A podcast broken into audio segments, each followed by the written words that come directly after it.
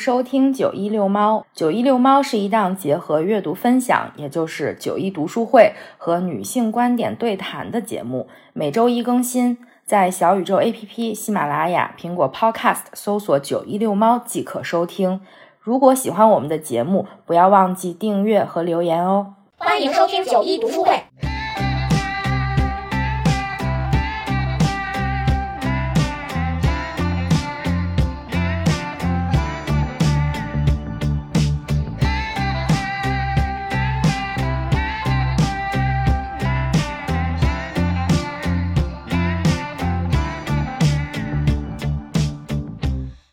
好，欢迎回到九一遛猫，我是三脚猫。我是九一，大家中秋节快乐呀！虽然放送的这天已经不是中秋节了，但是我们两个是在中秋节这天录的。对对对对，祝大家阖家团圆，十一也快乐吧？那就不然。今天我们这期节目呢，其实就是九一读书会的共读嘛，但是今天只有我和九一，我们这一期的共读书目是。读书年代，带上所有的书回巴黎，是法国作家安妮·弗朗索瓦所著的一本小书。他就是讲了很多关于阅读啊，以及他阅读的习惯啊，他阅读的书目啊等等这些小故事。对对，读起来是那种比较轻松舒适的。我这周经常开会的时候，不想听我领导跟我同事在那里吵架，我就打开微信阅读，在看这个书。嗯，现在也简要跟大家介绍一下这本小书。这本书是安妮·弗朗索瓦五十年读书时光的一个回忆录。就是这个安妮，其实她已经是个老太太了。嗯，他在读书的时候就有那么一些各种各样的习惯吧。他说，只要读书就有怪癖。在一个热情、调皮、温柔的书痴笔下，这些。故事都是跟书有关的，非常有趣，但是也可能会令人发笑的一些小故事。嗯，安妮·弗朗索瓦呢，她是法国色一出版社的一个编辑，竟然是我的同行。在读这本书的时候，你会看到，起码我是有这样的感受，就是有很多很多。嗯，跟他产生共鸣的，或者是跟书有关的一些共同的体会啊，比如说他关于书腰的一些他的见解，还有护封的一些见解等等，就是跟这个出版、跟这个书的形式啊、装帧啊各种方面，他都也有一些自己的呃自己的想法、一些看法，他也在这个书里面都写出来了。所以我当时读的时候就觉得，哎，还挺有意思的。你很能感同身受。我本来以为你会对他那个他读到了很多呃书里面的错误，然后他说你怎么能犯这样的错误？我以为你会对那个地方最感同身受。哦，我标出来了那处。我当时还心想，嗯，这跟三脚猫真的太像了。他们做编辑的就是这个样子。而且，安妮·弗朗索瓦其实就是他作为编辑，或者说他作为他这本书的作者，以及很多很多书的读者，我觉得他这一辈子都跟书产生了。不同的联系，还有不同的故事吧。他把这些跟书有关的故事都放在这个回忆录里面，就包括比如说他小时候第一次阅读，比如说他妈妈跟他讲阅读有什么样的规则，你什么年纪适合读什么样的书，以及比如说他去图书馆借书啊，或者说他搬家的时候收拾书、整理书柜、扔书的各种各样的经历，以及比如说对封面的设计啊，什么这个书里面有那个呃防盗的那个磁条呀，是护封，就比如说我们。刚刚说那些是书腰这种，大家都讨论过很多次的这种问题，他也有自己作为作者、编辑、读者这三者合一的这么一个身份，他作为这样的一个集合的这么一个人的各种各样的想法看法。他的文字特别的风趣，特别的轻松，没有那种就是说我作为一个作者或者我作为一个编辑，我比你懂多，然后就显得很傲慢，倒是也没有。但是他有自己的那种很坚持的那种自己的读书的习惯和怪癖吧，他也不想去跟别人苟同自己的这种小习惯，就觉得是一个很可爱的老太太，你不觉得吗？就是那种法国小老太太的那种感觉。是的，是的，嗯，而且这个书里面透过书还有她感情关系的一些描写，就是她跟她老公嘛，应该我不知道是老公还是男朋友，然后两个人怎么吵架，怎么分书，然后她老公也是很喜欢读书的人，就大家整体读起来，它并不是只是关于书的怪癖，还有跟书相关的，她跟她朋友啊、家人啊，然后她的老公。之间的这种故事，反正挺好玩的，就是你很容易读进去，然后你可以随时停止，每一篇篇幅也不是很长，就读起来很轻松、很舒适的那种。嗯嗯。而且他在这个书的一开始，他就写了一个书和床的关系，算是他这本书的一个他自己的一个序吧。然后他就说，书和床有密切的关系。嗯，在他看来，这种关系呢，就是他小时候听大人讲故事啊，或者说。嗯，每次在睡觉之前，他都要在床上度过一段美好的阅读时光啊，等等。就是比如说，当年他会写，他当年趴着、躺着，背后稳稳当当枕着两个枕头，这样去读书。他觉得睡前阅读的时光是一份难得的自由。他妈妈不让他看书的时候，他就躲在被子里看书。我觉得这段经历好像跟我们小时候都有那么一点点像。你有没有？有。那个时候我还要打着手电筒看书，真的吗？真的。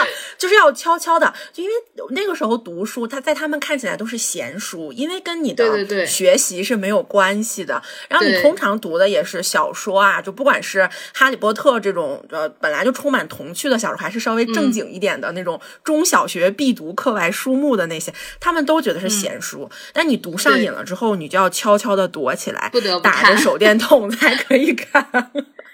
我觉得我的眼睛，我的视力不好，就是从那个时候开始的。就是五年级的时候看《哈利波特》，当时晚上也是我的床头灯是那个美的空调送的一个那种 非常不好的，它有一个罩子，罩子上画着那个白云蓝天。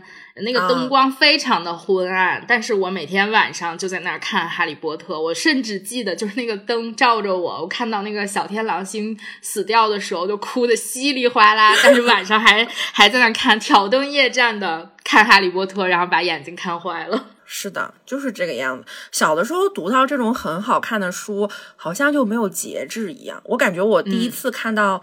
第一本《哈利波特》就是中文版的时候嘛，我还在住宿，我一个周末就看完了。我可能看了两个晚上，白天好像上课，然后晚上回去在宿舍，然后就疯狂看。而且你知道特别巧，因为我不是在看的电子版嘛，我打开的第一章，他讲的就是他小时候读书的那个时候。我不知道为什么我不是从 最开始的那个第一章开始的，然后我就觉得哇，这简直就是我小时候长起来的样子。嗯，读这本小书的时候，会跟安妮·弗朗索瓦产生很多的。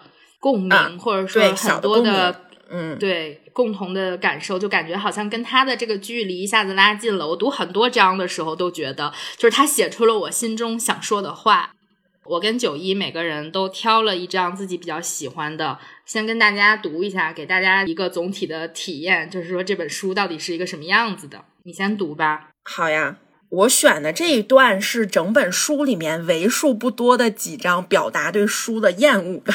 因为我这个人有的时候有一点神经病，我很多时候就会想，为什么我要去读这些虚构的东西？就不管是小说也好，还是什么，都是你们编来编去的。我看它对我来说有什么意义吗？对我好像也没有什么意义。然后我就会沉迷于纪实类的。但是你知道，纪实类的它往往反而会更难读进去。有的写的特别好的，可能还好一点。每隔两三年，我就会抽这么一阵儿的风，就是想我不要去读小说。他这一段啊，完全描写了我那种心态，但我现在没有了。现在我觉得还是呃，跟跟自己也放过自己，也妥协。看小说你还是很轻松、很愉快的。给你读一读他这些，简直太好笑了。这章的名字叫《为什么要去读这些捏造的故事》，开头就是。我再也不想看书了。这些人物、生命、云上的幻景，这些悲剧场景、冒险经历，所有的一切肮脏也好，美好也罢，都让我窒息。为什么要去读这些捏造的故事，追看写在纸上的旅行？为什么要满足于冒充的激情、假想的犯罪？这些寒酸的仿制品？我要真实的生活，我要逃离虚幻统治的世界。这样 疯狂的读书是为了逃避什么、掩饰什么，还是为了弥补什么？是我的生活太空虚了吗？我的脑子里为什么装着这么多大同小异的书名，这么多刺耳难听的作家姓名，这么多错误百出的引用？为什么要买下无数本陨石般纷纷砸落的参考书？我受够了。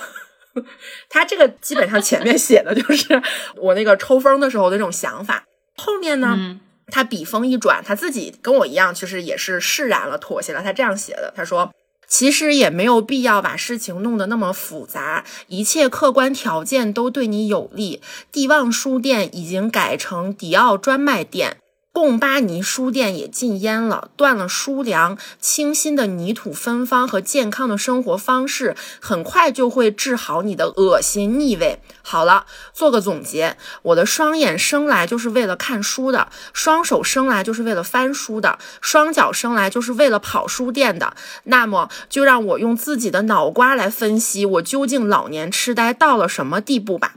这章很短，它后面产生这样的一个呃转换的时候，就是他想到了，嗯，没有那么多阅读环境创造给我们了。他喜欢的书店不是也改成了衣服店那种嘛？就跟我们现在一样的，就是即使你有一段时间读书读得非常迅猛，然后就一大批的知识或者是书向你涌来的时候，你会觉得有一点点厌烦。但是实际上，创造给你的让你去专门读书的环境。放到我们现在的社会来讲，也是会越来越少了，所以你也不用感觉到腻味。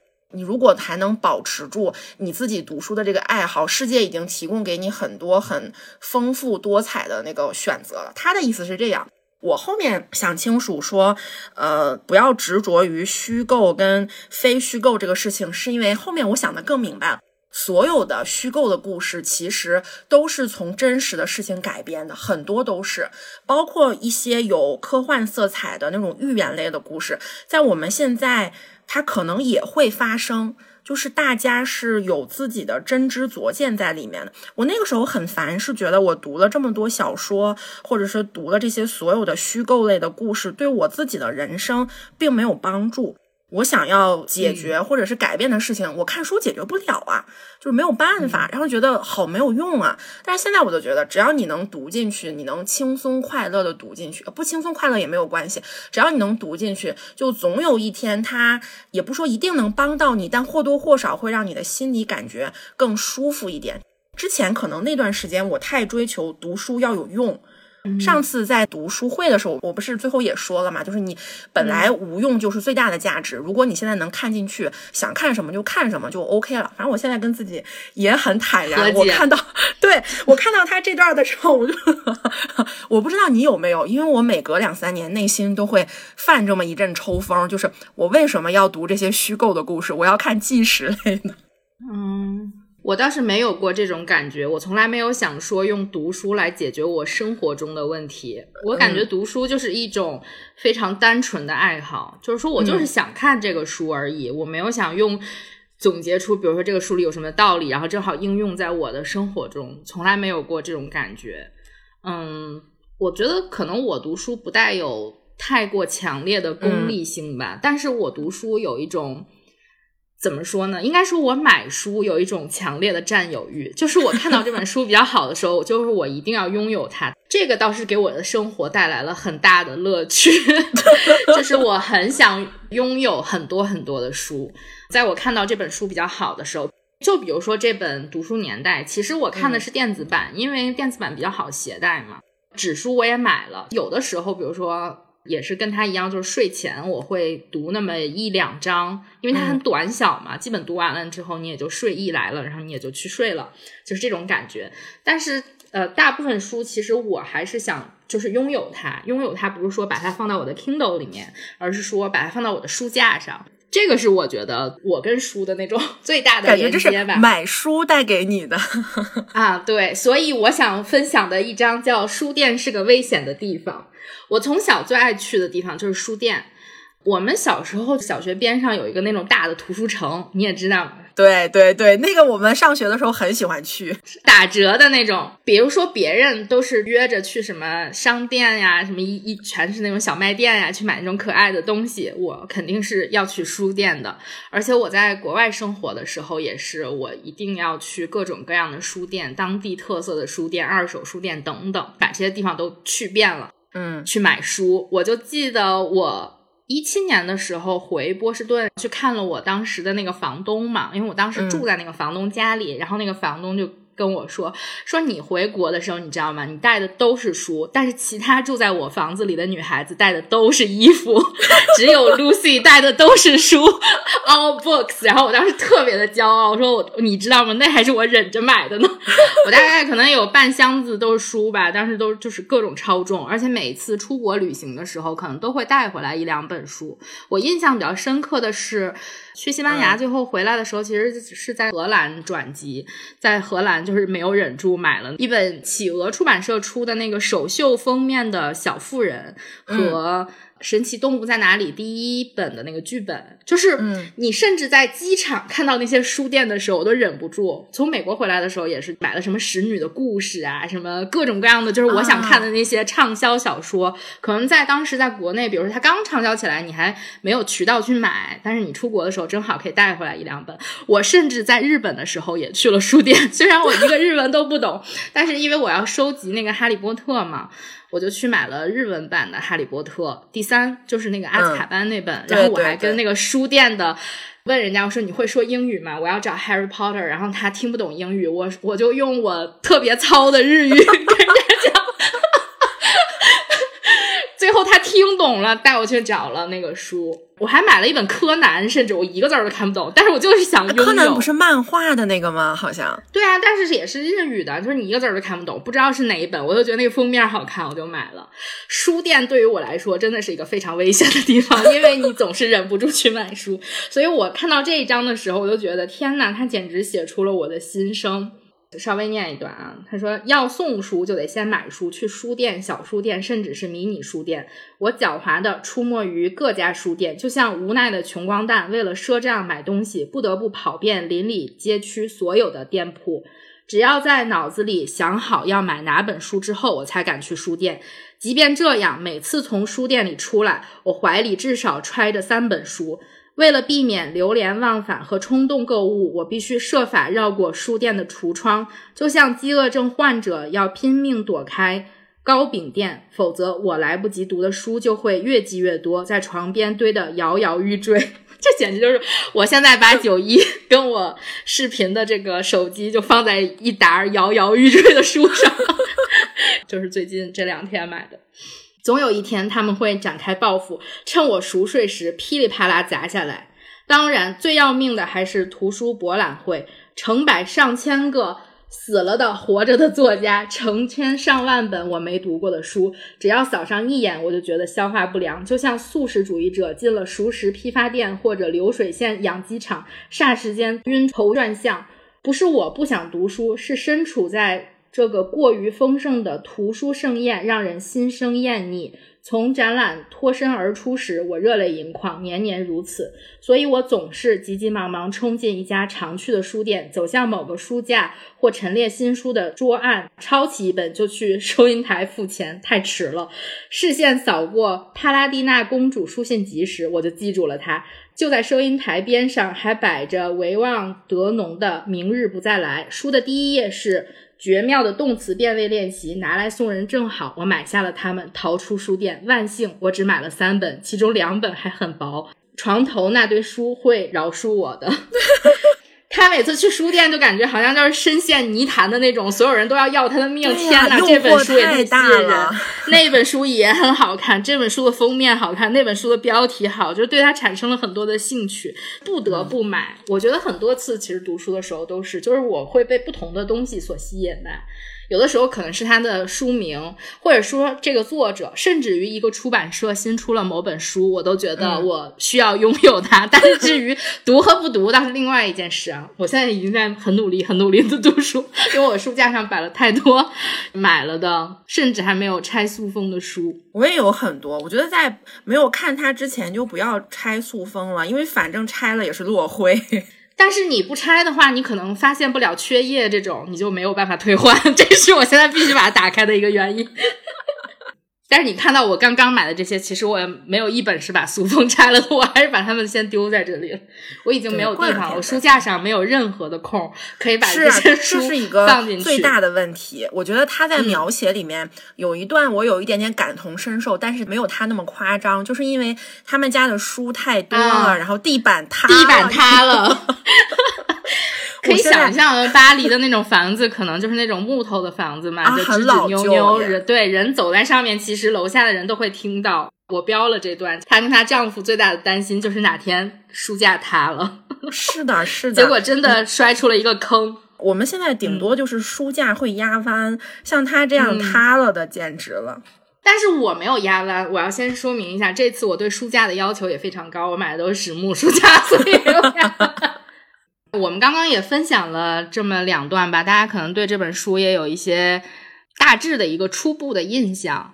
其实我们是想用这个《读书年代》这本书作为一个引子，跟大家聊一聊我们的一些读书习惯呀，或者读书小怪癖呀这些事情。毕竟我们也做了这么多期读书会了嘛，虽然我们不是全职的读书博主，但是也肯定因为爱读书，可能有一些自己的一些感受啊什么的。嗯。其实刚刚说了那些买书的事情，就有一句话，对，买书如山倒，读书如抽丝。这个其实我们都需要自省一下。我真的每一次都忍不住买书，有的时候我还会跟别人说，我最近要克制一下，就除了那种超级打折日，我是不会去买书的。我在十年前就加入了一个豆瓣小组，就叫“买书如山倒，读书如抽丝”。现在这个小组估计就日益壮大。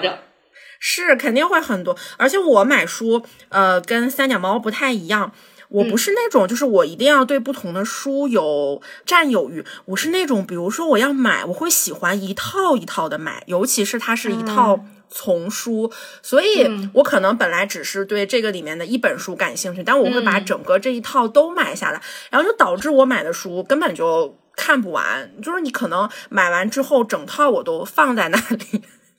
那你知道这个读书年代其实就是一套书里面的吗？它其实这个 对 读书年代是理想国做的一个，它相相当于做了一个系列吧，叫书之书 Book of Books。它里面有很多关于读书的这种呃小散文啊，这种散文集啊，或者是这种小书吧。就比如说为什么读书。别想摆脱书，非普通读者这几本都在我的购物车里，但是我还没有买。如果是我的话，我可能就会把一整套买回来。就这种类似的，没有。我还很喜欢买的就是三联的那个新知文库嘛，我买了好多，我买了几十本。虽然我买的都是我相对感兴趣的那些话题。但是那些书我买回来之后，可能也就看过一两本，然后剩下二三十本都依旧包着塑封，好好的放在书架的最底层，承受着灰尘。一般我买书是这样的，我首先要看出版社是什么。嗯，我比较喜欢的出版社就是或者出版公司吧，就是理想国，这是一个；还有就是中信出版社。理想国一般都是跟这个呃广西师范大学出版社合作嘛，他们会出一一些书。嗯，还有就比如说故宫的一些书，我会买故宫出版社，但是他们呃，除了那种比较通俗一点的，大部分都比较专业。嗯嗯，还有上海译文有一些名著啊，或者是译著类的，上海译文很不错。还有译林，我也比较喜欢，这些都是我比较喜欢的出版社。人民文学更不要说了，但是人民文学出的确实也都是那种经典类的，对经典类的，嗯嗯。还有一些我一般会买的艺术类的书吧，各种都有，但是可能也都是比如说博物馆出的呀，等等，嗯，或者我会分主题去买，就比如说故宫这一类的，啊，把故宫买了，然后。把故宫这一类的书买了，不是把故宫卖了。对，还有比如说敦煌一类的，最近比较喜欢的。然后比如说宋朝，宋朝的，对，对，我都想到了。买的书，嗯，是，嗯，国外的一些出版社，其实我也是比较关注的。嗯，大家都比较知道的，比如说企鹅出版社，他们会出很多文学类的、呃名著类的、经典类的这些书嘛。他们有不同的系列，就比如说我刚刚说那个小妇人那个首秀版，它那个嗯系列里面可能比如说有柳林风声啊这种，还有它比如说企鹅出版社出的那个小黑皮系列呀、黑封面的那个嗯系列、彩虹系列啊等等，它会出一些小书。像我们一些引进版的这种文学类畅销书，很多其实都是从呃企鹅引进的。企鹅是一个我特别喜欢的出版社，出版社是一个我特别会看的一个要素。嗯，因为一个好的出版社，它是代表一个好的质量。你、就是名声造不起来的那些，呃，我就不提了吧。反正我嗯心里知道，就是比如我看到这个书，哎，是这个出版社出的，那我可能虽然我对这个书感兴趣，可能我都不会去买它，我都会在等其他的版本出，这个是有可能的。就比如说一些公版书吧，就是名著系列，就是那个作者名著一定要买好一点的出版社。嗯，对，你要看好的出版社，这是一个；还要看好的译著，就是译者是谁，可能有一些不同的风格呀，通俗啊，还是经典类的呀，还是那种很文雅的，你到底能不能读懂啊？白话不白话呀？这种都是都需要去看。嗯，现在呢，可能还会关注一下封面什么的。我不喜欢那种就是做的很漫画的，或者是用人的头像，就是一个真人的照片去当封面的，这些我都觉得很俗气。我比较喜欢那种比较简洁的。最近我看到的好的封面，比如说呃理想国那个 M 系列，就它每个啊 M 都是不一样的嘛，对，嗯就是因为它是也是一个引进类的这种，但是它那个是社科类做的？对，嗯社科类的，但它那个封面做的挺好看，还有一些比如说白色系的封面、黑色系的封面，我都会比较喜欢。嗯，就给大家提个醒儿，买书的时候，我觉得你应该关注的是出版社。是的，是的，嗯我觉得这是从你一个业内人士吧，算是不是，这真的不是我作为业内人，因为我在业内之前我就是这样的，我特别特别。我觉得这个真的需。要大家去关注一下。我之前没有怎么太多的关注过出版社的事情，就是最嗯近想要重读名著，就这两年想要重读世界名著，小时候读的那些，嗯然后才慢慢了了解到，其实你需要挑一下出版社跟译者。之前就是你去挂到哪一本随便抓一本，也不挑，差还是比较大的，挺大的，嗯挺大的，嗯嗯，因为你刚刚读的时候，我们有一个重大的区别，就是我读的是纸书，你读的是电子书。是。你会看的电子书比较多吗？我看电子书看的很多，因为我有一个呃不是癖好，就是我整体的阅读习惯是我喜欢躺着看，就是你读的那个书与床的关系。我要睡前拿手机或者拿 Kindle 躺在那里看，因为用电子书它会更好翻页嘛。我现在的习惯是有好的，比如说我会先看电子书，如果我觉得这个书很好，或者说我看电子书看不懂，因为电子书它的排版会有很大的问题，它没有纸书那么清晰，还有一些就是它里面印了很多插画，需要你去参考。电子书里面你也体现不了，手机屏就那么大点儿，你想想看不太懂的，我会再去买纸质书，但是我基本上现在会先看电子书。觉得很好看了，或者我非常肯定这个书，我直接冲纸书，它就是有极大的阅读价值，我买完之后绝对不会后悔的那种，我才再会去买纸书了。以电子书居多，而且就阅读时间的问题嘛，嗯，就工作之后比较忙了，没有原来那么多的时间。坐在那里就认真的看一个书，所以就还是看电子书会更方便一点。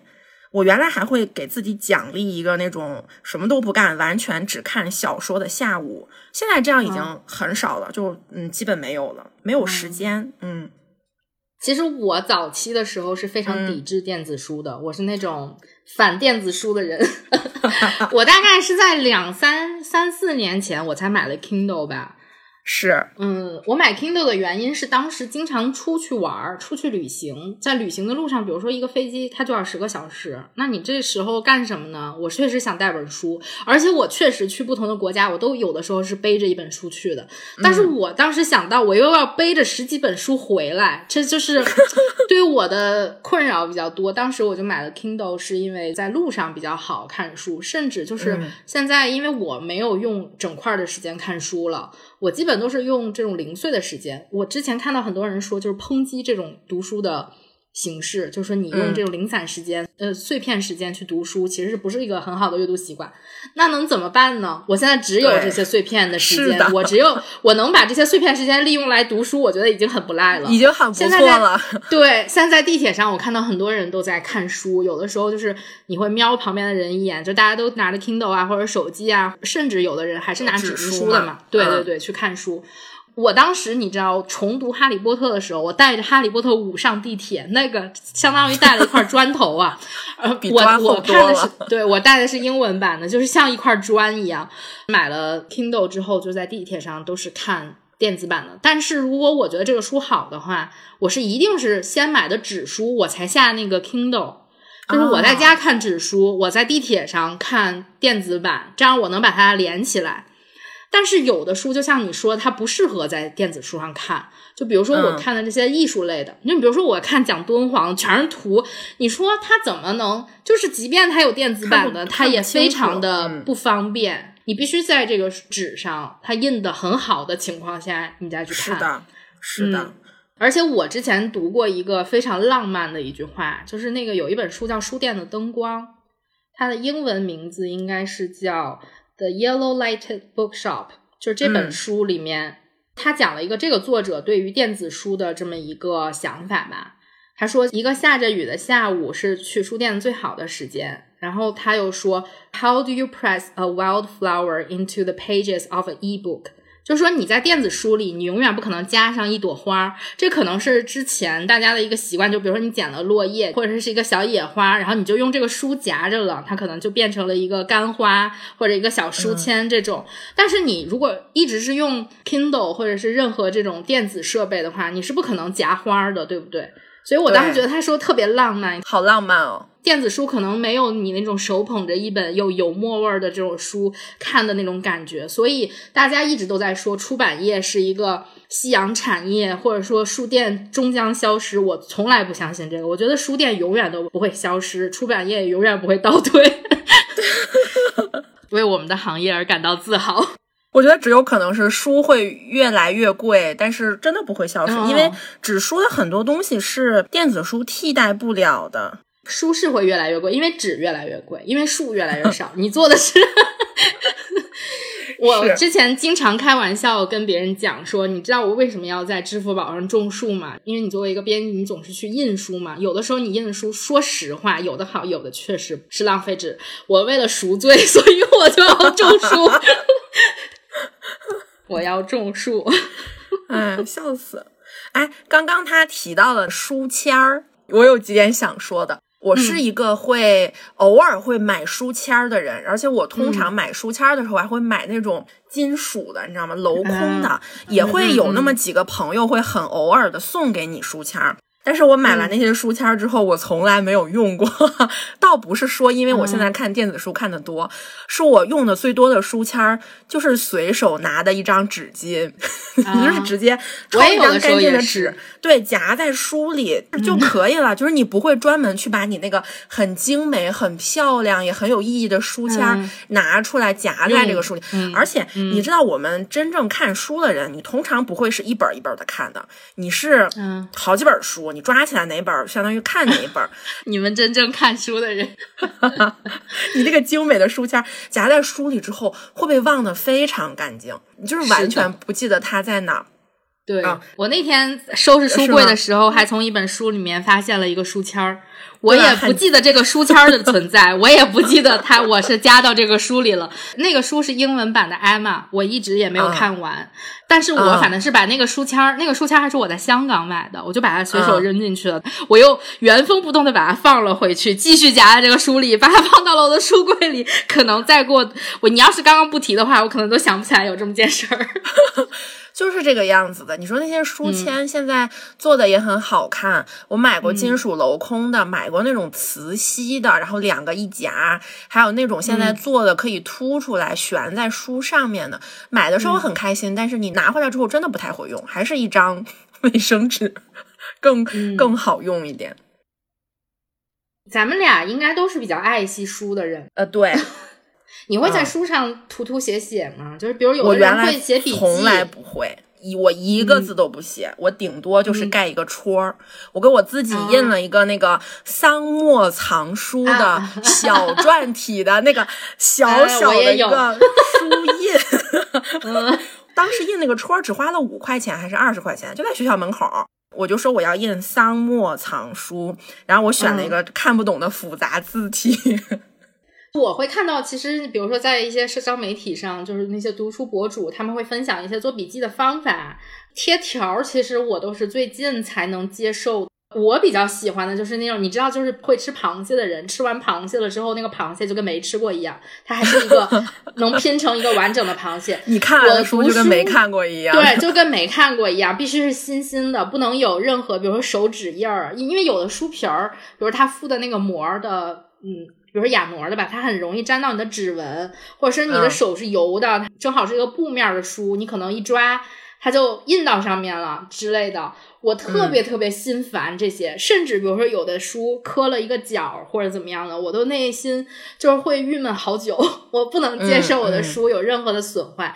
我觉得写笔记就是因为那是一个非常即时的想法吧。你确实，我想把它记住，但是你如果把永久的留在这个书上，我觉得就跟给书镶了一个纹身一样。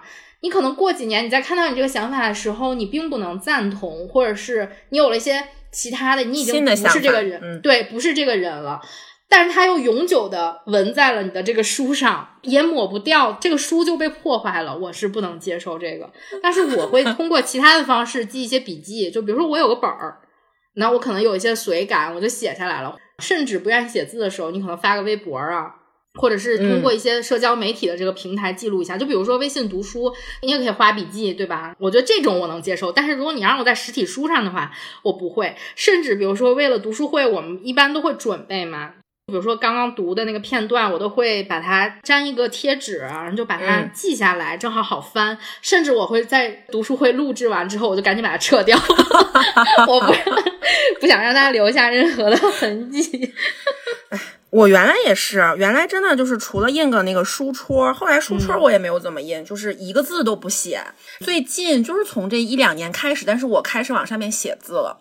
那我写字更多的可能不会是给呃非虚构或者就是小说这类写字。如果是那种你可以一看再看的书，我会把它用铅笔标注一下，也是可以擦掉的。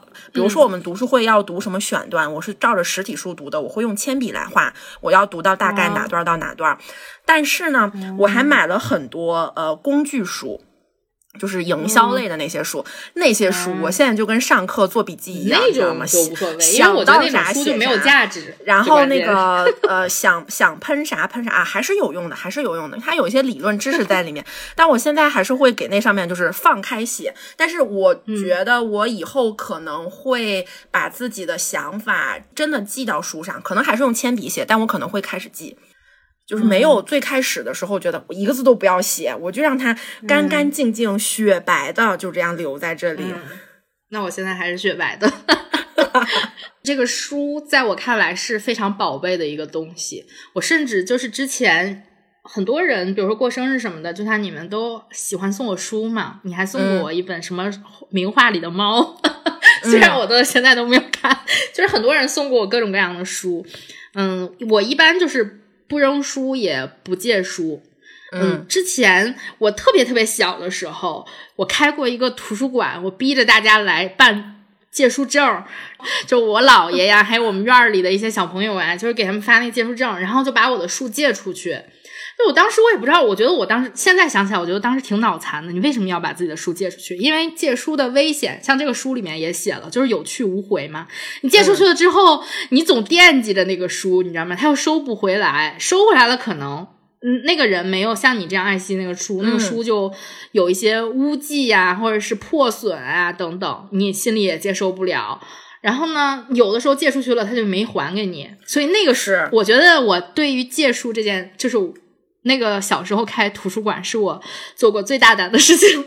我之后基本都是说不，我不借书，或者我直接会跟别人说我不借书。嗯，最近一次借书是当时我跟我的美国室友住在一起的时候，我有一本《Gone Girl》嘛，嗯然后他看我读的很开心，他就说他也要看。然后我心想，我们住在一个家里，起码我知道我的书 在哪，然后我就借给他了。但是他是一个就是那种很大条的一个人，就是也不拘小节那种。他借走了，他也没怎么看。然后我就看他那个屋子里，书旁边就摆着一个碗，或者摆着个水杯。哦，我当时就想的那种感觉，就像你经常把水杯放在桌子最边上的那个感觉，我实在是受不了了。我跟他说：“我说不行，那个书我要拿回来了，不想再借给你了。”当时我我觉得我这个人还比较直接，我也懒得去想任何的理由或者编造任何一个理由吧。我就说嗯我这个书这么久了，你也没看完是吧？你现在能还我了吗？他说啊，那反正我也没看，还你吧，就是那种。他提到的那个，你知道，我前两年跟我同事给他借过一本书，那个书嗯也是一个工具书吧，营销类的。但是那个书的装帧形式我还是蛮喜欢的，就是它是那种可以完全平摊开的，我不知道那叫什么呀、就是虽然书很厚啊，对，就锁线的那种。他拿回去看之后啊，他说他把我的书给我弄脏了，他给我买了一本新的。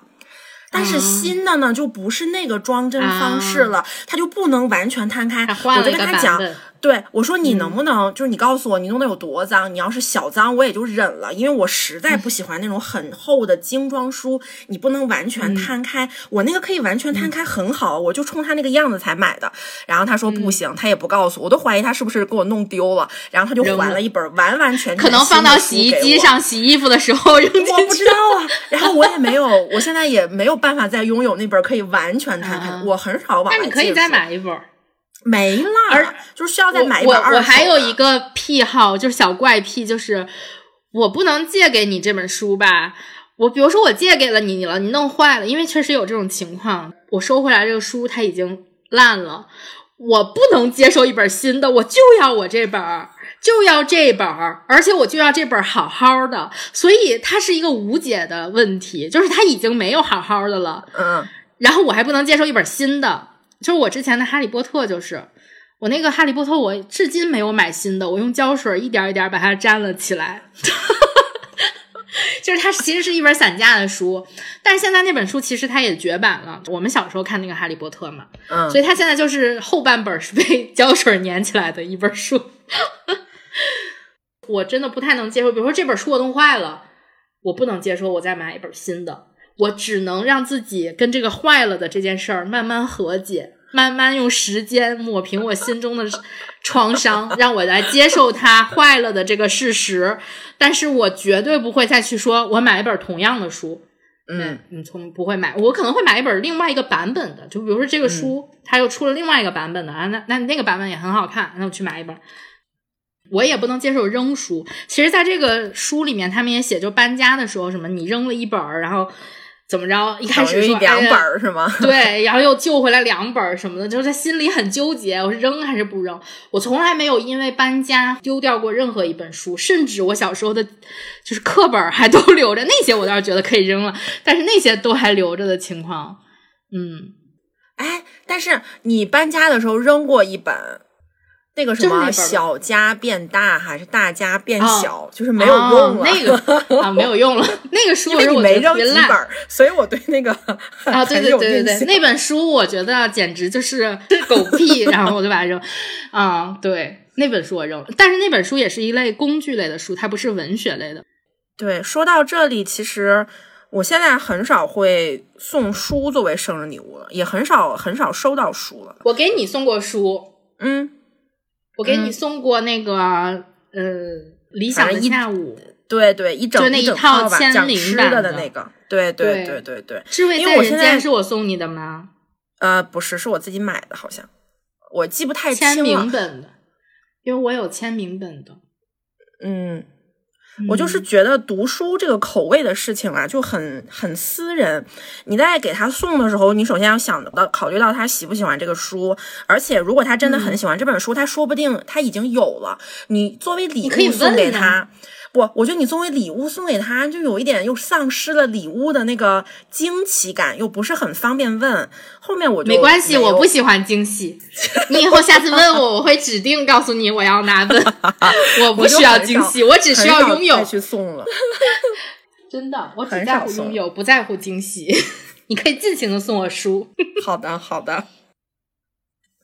因为这个作者也是编辑嘛，他就写了很多，比如说关于这本书的一个装帧呀等等，稍微又一丢丢专业的这种看法，或者他的一些小见解。他有一章就写了叫“书腰的意义”。其实我这个觉得这这章倒不是很专业，我们讨论过很多很多年，就这书腰的意义到底是什么？你知道书腰吧？就是在转一圈外面那个条嘛。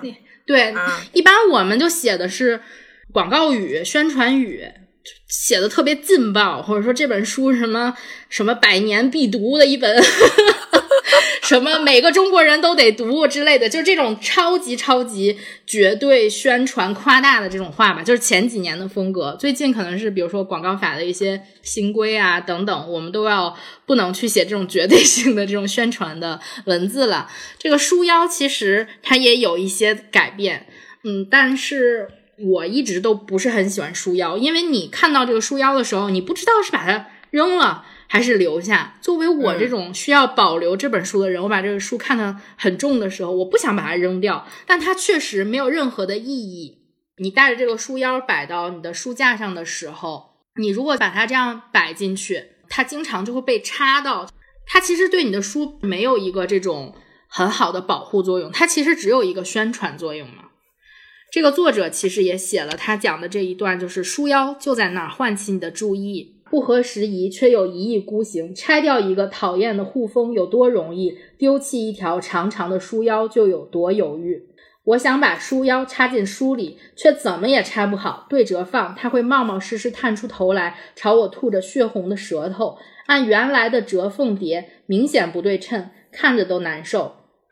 我觉得他说挺对的，他就在那儿，非常的不合时宜，但是他就永远都在那儿。你要想把它扔了吧，还得下决心；你不扔吧，他又在那碍事儿，然后他又没有任何的意义。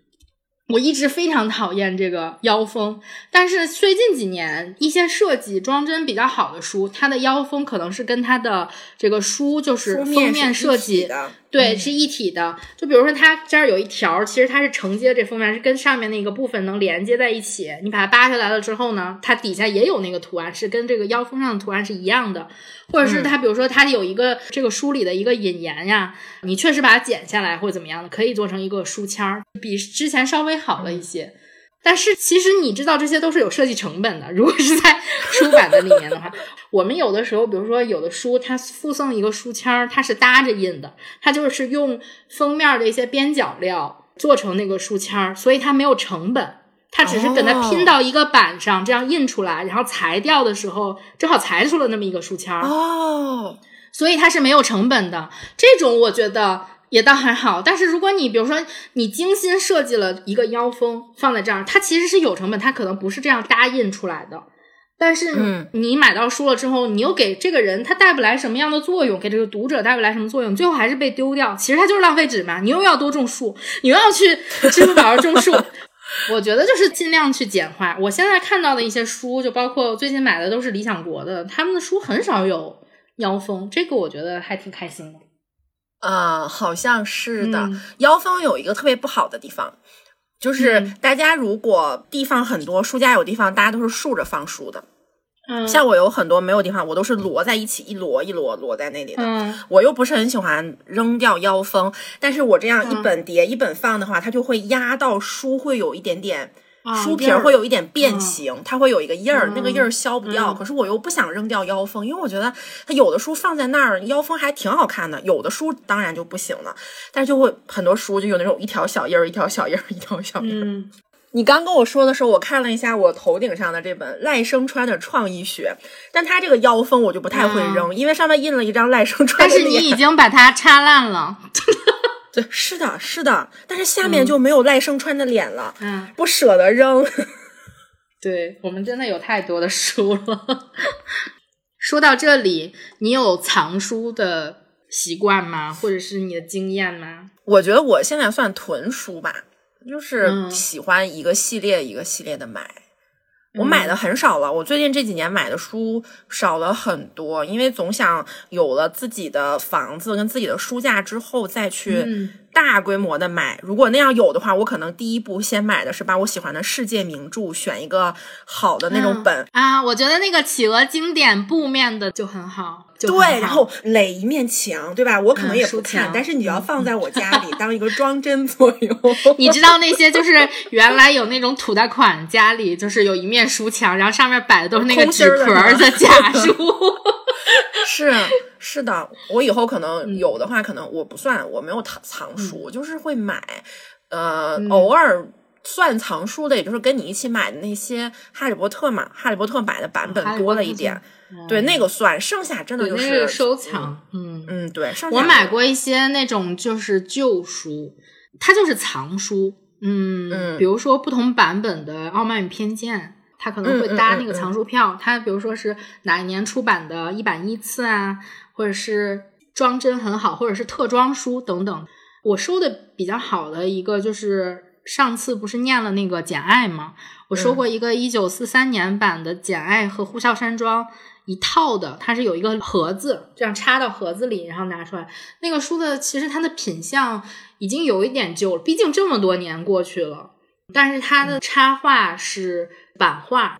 呃，我也买过一个人民文学出的，它的插画用的是同样版本的插画，但是就是印的很糊，就是没有那个版画的那些线条呀，看得很清楚。我当时还有一个对比照片那种。那个《简爱》其实是当时看那个电影，就是那个 Definitely Maybe 那个女主就在一直收不同版本的《简爱》嘛，因为她父亲送过她一个《简爱》，扉页上写了赠言，给她女儿的赠言，她就一直在找她的那个，她就收了很多很多版本。我当时就是在看那个电影的时候看到了这个版本，就我特别喜欢，它的封面儿很好看。简爱小时候住那个寄宿学校的时候，一大堆小女孩儿一起去上学的那个一个场景。而且这个收这个书的过程很艰难，我是在国外的网站上看到的，但是当时我已经生活在北京了嘛，人家只接受 PayPal 支付，我是让我哦香港的朋友帮我买，我想起来了，嗯，对，人家还不给邮到大陆，我就让我香港的朋友帮我买，而且是还是拍的，在那个叫什么 eBay 上面吧，就是你得嗯。拍，帮我买了之后，需要他们帮我付钱，然后再折合成人民币，我再把钱给他。正好有朋友回深圳啊什么，然后又带回来的，就是这本书经历了很多，但是我最后拿到手了。还有一套《爱丽丝梦游奇境记》也很好看，是老版本，就是它的插画很好看。嗯，哈利波特那些，因为我只收第三本不同的版本的阿斯卡班，收了一些还可以的，但是那些就是大家都很常见，就市面上都有。比较难收的就是英国成人版和儿童版的那个老版本，有这么一些书吧。我的愿望跟你一样，就是我希望我的房子里是有一面，起码有一个 有一面书墙。咱先不说书房的事情，其实我搬到我的家里的时候，我也是这样想的。所以我这面墙其实上面确实都是书，但是我搞了一个这个高低错落的书架，现在它已经满了，而且我们家已经没有其他的墙来供我 搞这个书的问题，所以我就买了一些比较零碎的小家具，就比如说你的。嗯，沙发旁边的那个边桌呀，我就换成了一个小书架之类的，但其实还是不够。就是我现在我们家的墙赶不上我买书速度。我想好了，我以后嗯如果有了房子的话，我就要去买臂力。我研究过了，虽然臂力很容易弯，但他们说没有折的。买一排宜家臂力，然后又很便宜，垒在一起，也不要高低错落，就是那种实打实，你们都。嗯就是垒得齐齐的，嗯能通天就通天，通不了就是一排臂力排过去，至少四个起。你知道我小时候看那种迪士尼公主类浪漫电影，我从来不觉得什么王子给你穿上水晶鞋有多么浪漫，向你求婚什么 happily ever after，我从来不觉得这些对我有任何的吸引力。直到我看到了《美女与野兽》，野兽把贝尔领到了他们家的图书图书馆，就当时我的那个感觉就是我的天呐，就我跟那个我跟那个 Bell 一样，就是我看到了那些，而且它需要梯子嘛上去，我觉得那太浪漫了吧！就是我当时特别小的时候，我的想法就是，如果有一天我能拥有一个图书馆，或者有这样一个地方比书房还要大，然后你需要梯子爬上去拿书，天呐，这简直太浪漫了！真的嗯有一个自己的图书馆，真的会很爽。对，嗯，而且我现在的书呢，其实它的排列也比较简单。我现在排的就是其实是还是按分类，比如说这个是艺术类的书啊，嗯嗯艺术类的中间再下分，比如说这个朝代在这里啊，故宫出版社在那里等等，把它们稍微集中一下。而且跟你不太一样，我不喜欢组套，你知道吗？嗯，我所有的书我都不希望它是，就像我买盘子一样，我绝对不能接受我们家有两个一样的盘子或者碗，我希望它们每一个都是独立的个体，我不能接受绑定这件事情，所以我希望我的书我的书摆的时候，我也不能把所有一样高的书放在一起，我都是那种高低错落的。不同颜色的，稍微花插着一点儿，但是他们还得顺，就是他们又顺又乱，现在是这个状态，必须得每一个都是独立的。我对你的爱都是雨露均沾的。你知道我做设计的同事送给了我一个词，你说的这个叫，他说叫有层次的堆叠，就是它很乱，但它其实也是顺的那种。对，但是从远处看是非常齐的。我也基本上按分类分的吧，我分的可能比你更简单一点。我明确分了的就只有这一溜是工具书，这一溜是跟吃的有关的书。然后呢，我最近想看的书，我可能会放到离我床比较近的地方。剩下大家是能挤在哪儿就挤在哪儿吧。如果你不是成系列的，因为我有很多成系列的嘛，像单独啊、那种一自己就能占满一排，剩下就是。你这个高度挺合适，能塞进去就塞在这儿足够了。嗯，希望我们都可以拥有一个大的书房。嗯，有个书墙就可以了。书房在北京真的蛮难实现的。那也不一定哦，还是要对自己充满希望。嗯，那接下来我们就来分享一下我们去过的比较好的书店吧，还有再推荐一本我们最近看的好书，或者是最近买的不错的书。好呀，嗯你知道我刚刚坐在这里，我都把它忘记了。我有一年买过一本日历，企鹅日历二零二一世界书店巡礼。它里面是这种哦插画的样子，是全、全世界各地的书店推荐。嗯，那你有什么推荐？我想推荐的书店啊，啊，其实就老生常谈。我最喜欢的书店是在花家地的单向空间，我说过很多遍嗯了，因为我觉得那个书店它人文气息会更足一点。虽然说单向空间现在还有很多的书店，但是就非常的商业，都在商场里面的比较多嘛。那个原来可能人文气息更足一点，现在它也已经关门了，关门好多年了。它关门的时候我那他搬去的那个东风社区，应该跟之前的差不多吧？但是就也是在一个社区里面。对，你就没有办法像之前一样，咱们遛弯儿就能去了。现在最推荐的书店，我去过的就是豆瓣儿书店，它在清华，就清华跟北大旁边。嗯，在一条主干道上，但是它附近也没有什么商业体，它就只是一个灰突突的小楼的一层。那个书店就维持着我对这种个人经营的书店，或者你想要书店的那种最美好的幻想，也面积也不大。很挤，你知道吗？就是书跟书架跟书架排列的很很密，你之间就只能站一个人。你想两个人错身过，都需要大家互相挤一下那种了。但是他选书选的很好。第一个，他有很多的二手书跟旧书，有一些书可能你现在在市面上买不到了。第二点就是他老板也是一个很爱书的人嘛。我记得我之前看那个老板的访谈，他说他们经常去出版社拉书，就是出版社存了很多年，尤其是那种社科类的，就不是很好卖，他们就一口气把那些所有的书都拉回来，放到那个书店里面去卖。大家知道他们那边有很多绝版啊，二手书也好，虽然也是新书，但是也是放了很多年的也好，去买就会很开心，而且它价格很便宜。它基本上能做到个、呃六折以上吧，只要它不是很亏钱的那种，它都会卖。如果是现在市面上有的新书，就正在出版的，它肯定没有京东啊、当当啊他们搞活动的时候卖的便宜，但它大部分书京东跟当当可能是没有的。你去逛的时候，就是一个挤得很满的小书店，然后里面堆满了各种各样的书，你没有见过的很老的版本，或者有一些书你压根儿你这辈子都不会去买，就感觉是充满了书的味道的那种的小房间，不是很大，几十平吧。嗯有机会咱们俩可以一块儿去一次。他就进去之后，你只能买书，你没有什么咖啡，也没有什么装帧设计，什么都没有，就是一个很挤挤挤在一起的小书店，非常像学校门口的书店。呃，只卖那些社科类，也有文学作品。但是后面我特别喜欢它，是因为我很早之前去的，去完之后我在他们的店里面加了呃书店的微信。你除了去他店里买书，他是提供那种给你邮寄的服务的。那个书店的朋友圈简直是你现在选书的一个很好的参考。他基本上不会去推荐很畅销、大家都知道的书，就是一些你可能都没有听过、没有关注过的作家。我举个例子，比如肖布朗，我之前完全都没有听过，但是也是业内很有名。他就每天会发很多条朋友圈，几十条吧，有卖书的，有这个书里面的书抄的那种摘写。你看到了之后，你不会觉得他是想给我卖东西，就他在给我只是分享这个书，让这个书能遇到他的。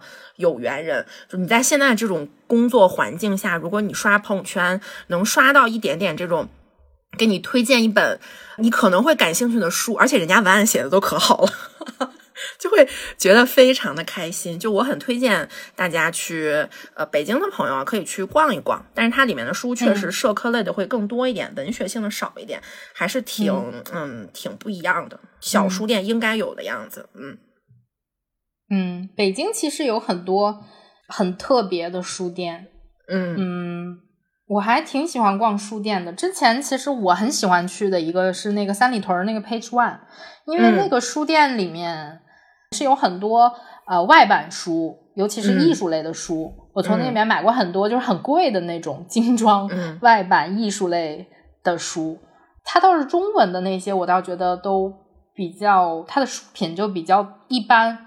也没有说选的有多么特别或者怎么样，就是你在大众类的书店里面都能看到，但是它外版书还是挺好的。如果你想买外版书的话，但三里屯的那家已经关了，应该是离港还有。嗯，我去过最特别的应该就是模范书局，在教堂里的书店嘛，他呃收的这些书就也还挺特别，它不是像就是刚刚说那种大众书店里面卖的那种畅销书啊，或者畅销它可能也有对，但它有一些。比较独特的一些品类吧，嗯，比如说它有我印象中啊，呃，关于北京的什么建筑的、诗歌的呀，而且有一些老书也是二手书啊什么的，嗯，它也有一些，而且它这个书店里整个的给你的感觉就是那种很安静，嗯，虽然它也成为了一个网红打卡地吧，但是因为它毕竟之前是个教堂，就大家进去也都不敢大声说话那种，很安静。嗯，这个书给你的感觉就有更神圣的那种感觉了。嗯，这个我没有去过，下次有机会我们可以你带我去。它是在就是对对对前门的西边吧，在那个宣武门那边。嗯，还有我去过的一个我非常非常喜欢的书店，其实在巴黎莎士比亚书店。我当时去这个书店是因为它是在巴黎一卖英文书的书店嘛，它是二手书，你就感觉去巴黎的时候也能买本书。嗯，虽然之前各个博主写游记，你都觉得它是一个很醒目的地方，其实它不是，它就是一个非常非常非常小的书店。我印象中就是沿着塞纳河走，就是我找啊就找也没找着，结果一转弯，哎，就看到了那个特别特别小，但是有绿色的门的那上面写 Shakespeare and Company 的那个书店，然后它门口就有一些也是绿色的架子，上面就摆着各种旧书嘛。而且在这个书店里面，其实也发生过一些比较有趣的故事。在当年吧，海明威那个年代，就是海明威呀、菲茨杰拉德呀，他们这些所谓的迷惘的一代吧，是这个书店的常客，而且跟这个书店的老板发生过一些故事。海明威当时在《流动的盛宴》里面写过，就是他没有钱买书，所以就从这个莎士比亚，嗯，他翻译的叫图书公司，就是莎士比亚书店里面借书。冬天的时候，在这里面有火炉啊什么的，他就看到摆满了书，就觉得，哎，这这个地方很令人心生向往的那个感觉。而且我印象中，就是你走到书店的二楼，就像安妮弗朗索瓦写的那种感觉，就是那种感觉要塌了，你知道吗？你走上去你就觉得木头的那种地板，对，嘎吱嘎吱的。然后书架上的那些书呢，也都是很旧、很黄了，你就感觉这个是很有历史的一个地方。而且在里面真的很安静，也没有特别多的读者。它不是说变成了一个多么多么打卡的一个地方吧？嗯，我当时看到有一些人在里面读书，很安静，很享受的那种感觉。海明威写的那个书店老板也是一个很有趣的一个女人。先让她借着书看，着，感觉都是爱书的人嘛，才有这样的体会。嗯我其实在国外很喜欢二手书店，就二手书店你会看到书，它的品相很好，但是它可能会像电影里面演的，它那那扉页上面会有一些赠言呀、就很有意思，它是有故事的。嗯、我当时在巴黎用两欧买了一本《悲惨世界》，法语的，一个字儿看不懂，就跟我在日本买书是一样的，就是我不知道为什么，但是我一定要有这本书。很有意义。是，嗯而且我发现我很喜欢小书店，就大书店。嗯嗯，去逛起来没有意思。我去逛大书店，我还不如去京东或者是去当当，嗯对对吧？那分门别类更细致，而且，嗯，小书店往往会有就它的书店，对、嗯我们叫主理人吧，就是会有他嗯选书的一些风格啊，或者他个人的一些色彩在里面，还是挺有意思的。接下来再推荐一本书吧，既然是一个读书节目，好呀嗯，哎、刚刚聊这么多，我忽然想到了，还有一个纪录片大家可以去看，就是 B 站出的，名字啊是叫《还好有书籍》啊，还现在好像已经嗯出到对二了。我之前看过那嗯个一，它里面有一集的主题讲的也是书店，就是有二手书店，里面好像也有豆瓣书店的老板的故事，大家可以去嗯看一下。我最近嗯其实读的书比较少啦，大部分都是我们九一读书会的书，大家可能 在我们最的节目里面，我们的读书频率比较高，就大家都赶着看，书。是的，我就想跟大家推荐一本儿，也是我今年买的书，叫《四个春天》，就是《四个春天》那个电影的导演他来写的，他跟电影不太一样，更多的是他家在的那个地方。就是一些嗯很琐碎的，他家人啊，还有他的那个地方，就是油菜花开了呀。这是一本、呃，怎么说，也是很轻松的，算是那种民俗也不算，就是你写了一些你家里面很小的那种的事情，呃，但是他选的季节就是是春天嘛，所以就很绿。呃，这也是一本儿 你只能买嗯纸质书的。哈，它的腰封也是带有销售性质的。我跟大家讲，北漂的人只能在春节回家，那时油菜花开了，日里夜里香气浮动，这就是四个春天里发生的故事。然后右边啊，豆瓣二零一九年度读书榜单中国文学非小说 Top One。就是是一本你没有办法在呃电子书、阅览器或者是各种时候去看的，它的排版、它里面的图片，就只有在纸质书你才能呈现。大家如果呃想读一本很轻松的小书，可以来买一本来读一读。它定价哦，定价有点贵，但买下来肯定不贵。我也是某一次呃大的节日的时候买的，就很轻松。确实，我今年读书读的有点少，买了很多，但可能嗯都没有怎么看。嗯，我最近其实也是几本书都在同时读吧。嗯 就比如说我们接下来要讨论的那个《城南旧事》和《如雪如山》，我都开了个头儿。嗯嗯，还没有完完全全的走进去那样读，但是有一本书读了大概有百分之二十了吧，叫《以鸟兽之名》。这本书应该是去年宝珀奖的提名还是获奖作品，我不记得了。这本书感觉上挺有意思的。我现在读到百分之二十的时候，它其实是三篇中短篇小说吧，一个就是同名叫《以鸟兽之名》，然后还有是《骑白马者》和《天物虚》这三篇，它放在这一本书里面了。主人公回到他的故乡，从现代的这种城市回到故乡老家，然后他老家是在那种有山的那种地方。具体我因为现在才看了一点儿，也没有办法去仔细的介绍这个书的内容或者真实的感受。目前来说，最大的一个感受就是，它可能是一个关于寻找的故事，或者说它有很多给你体现出来的，好像是那种旧时光的故事。虽然他是从都市回去的嘛，但是你感觉好像就是那种时空穿越了一样，他回到了一个就是有那种九十年代、八十年代那种感觉，嗯，嗯嗯嗯但是给你的内心是那种很平静，就是它没有特别强烈的起伏。但是这个故事还挺有意思，它是从一个谋杀案引起的，哦它稍 微这样有那么一开头的，对，它有那么一点点小悬疑，但其实它的重点不是在于这一个悬疑。我觉得它既然能提名，应该还挺不错的。嗯我现在读起来觉得很独特，就是这种感觉，没有、没有哦其他小说是这种样子的。嗯，但是这本书嗯我觉得它有一个最大的缺点，就是它的封面做的太难看了。啊，你是有纸书的，是不是？是一个女生的样子，我记得。对他做了一个好像那种青春文学一个小漫画，你知道吗？画了一个小女孩儿。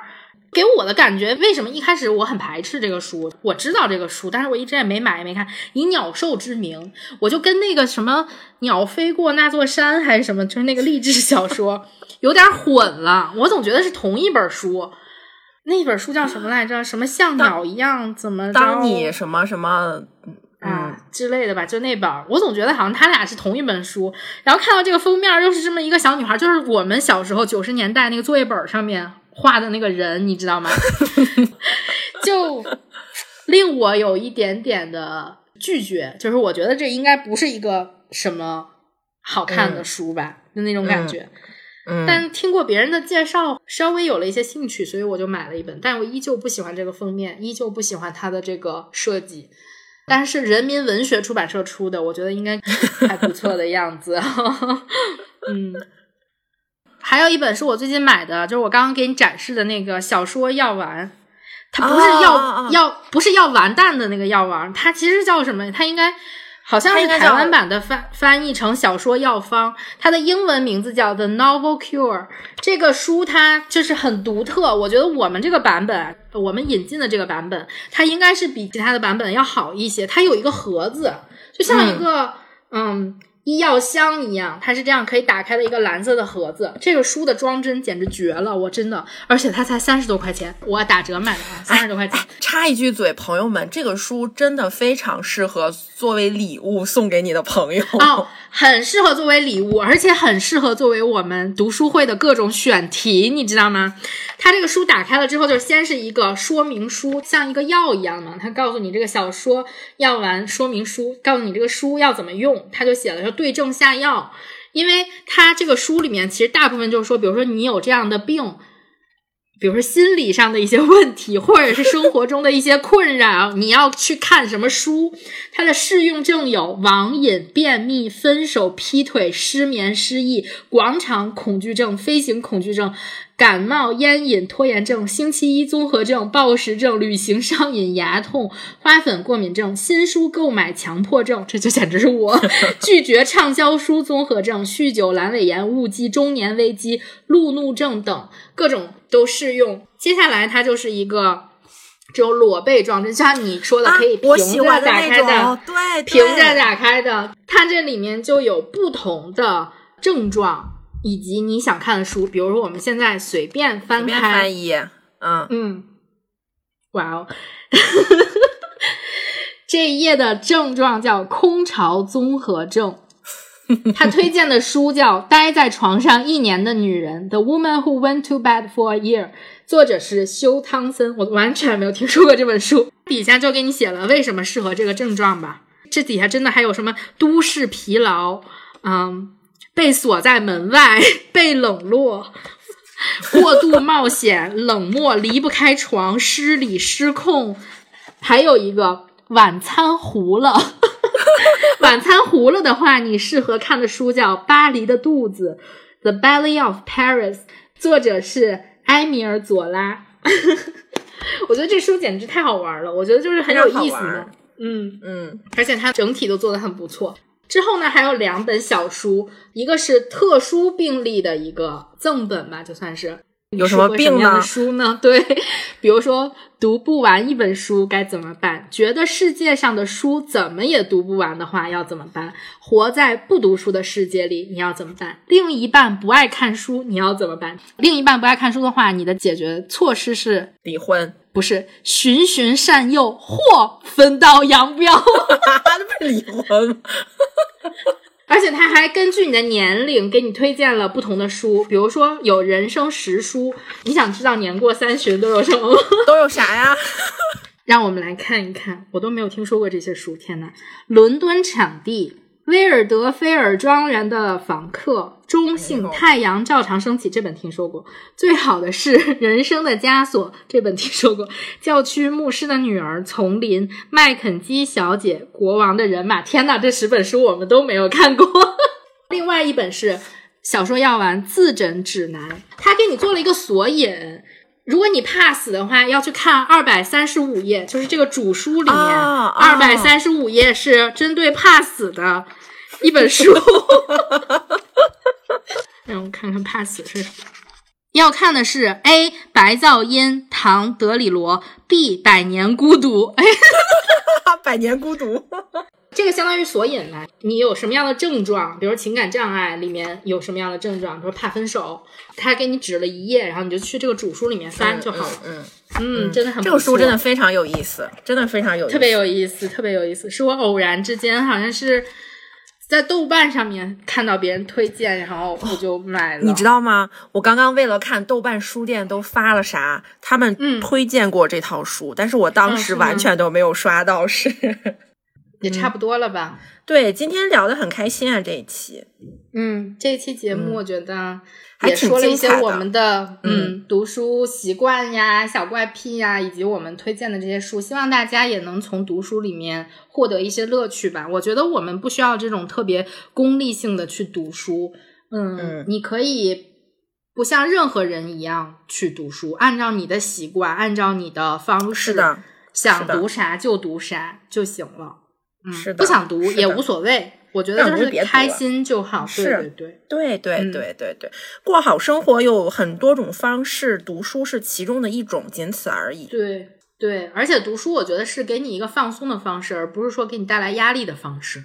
嗯，就嗯别因为没有看完一本书或者怎么样，你就觉得特别过不去。其实我之前会有，就是读不完一本书，我就觉得，哎呀，我必须得就腻歪着也要给它读完。现在不会了，读不完就扔下就这样吧，对不是我的 问，题，是书的问题。是书的问题。那好吧，接下来我们也预告一下下面的节目，因为虽然我们这一期是中秋节这天录的，但是我们决定中秋节那天就是放假的周一，我们不更新了，这一期就挪到下一周再更新。嗯，大家可能会听到的时候，距离中秋已经比较晚了。希望你过了一听到的时候，对，也能唤醒你对中秋的美好回忆。那接下来呢，我们还是之前的那些选题，就依次往后，嗯，《城南旧事》和《如雪如山》，嗯，大家继续往下读。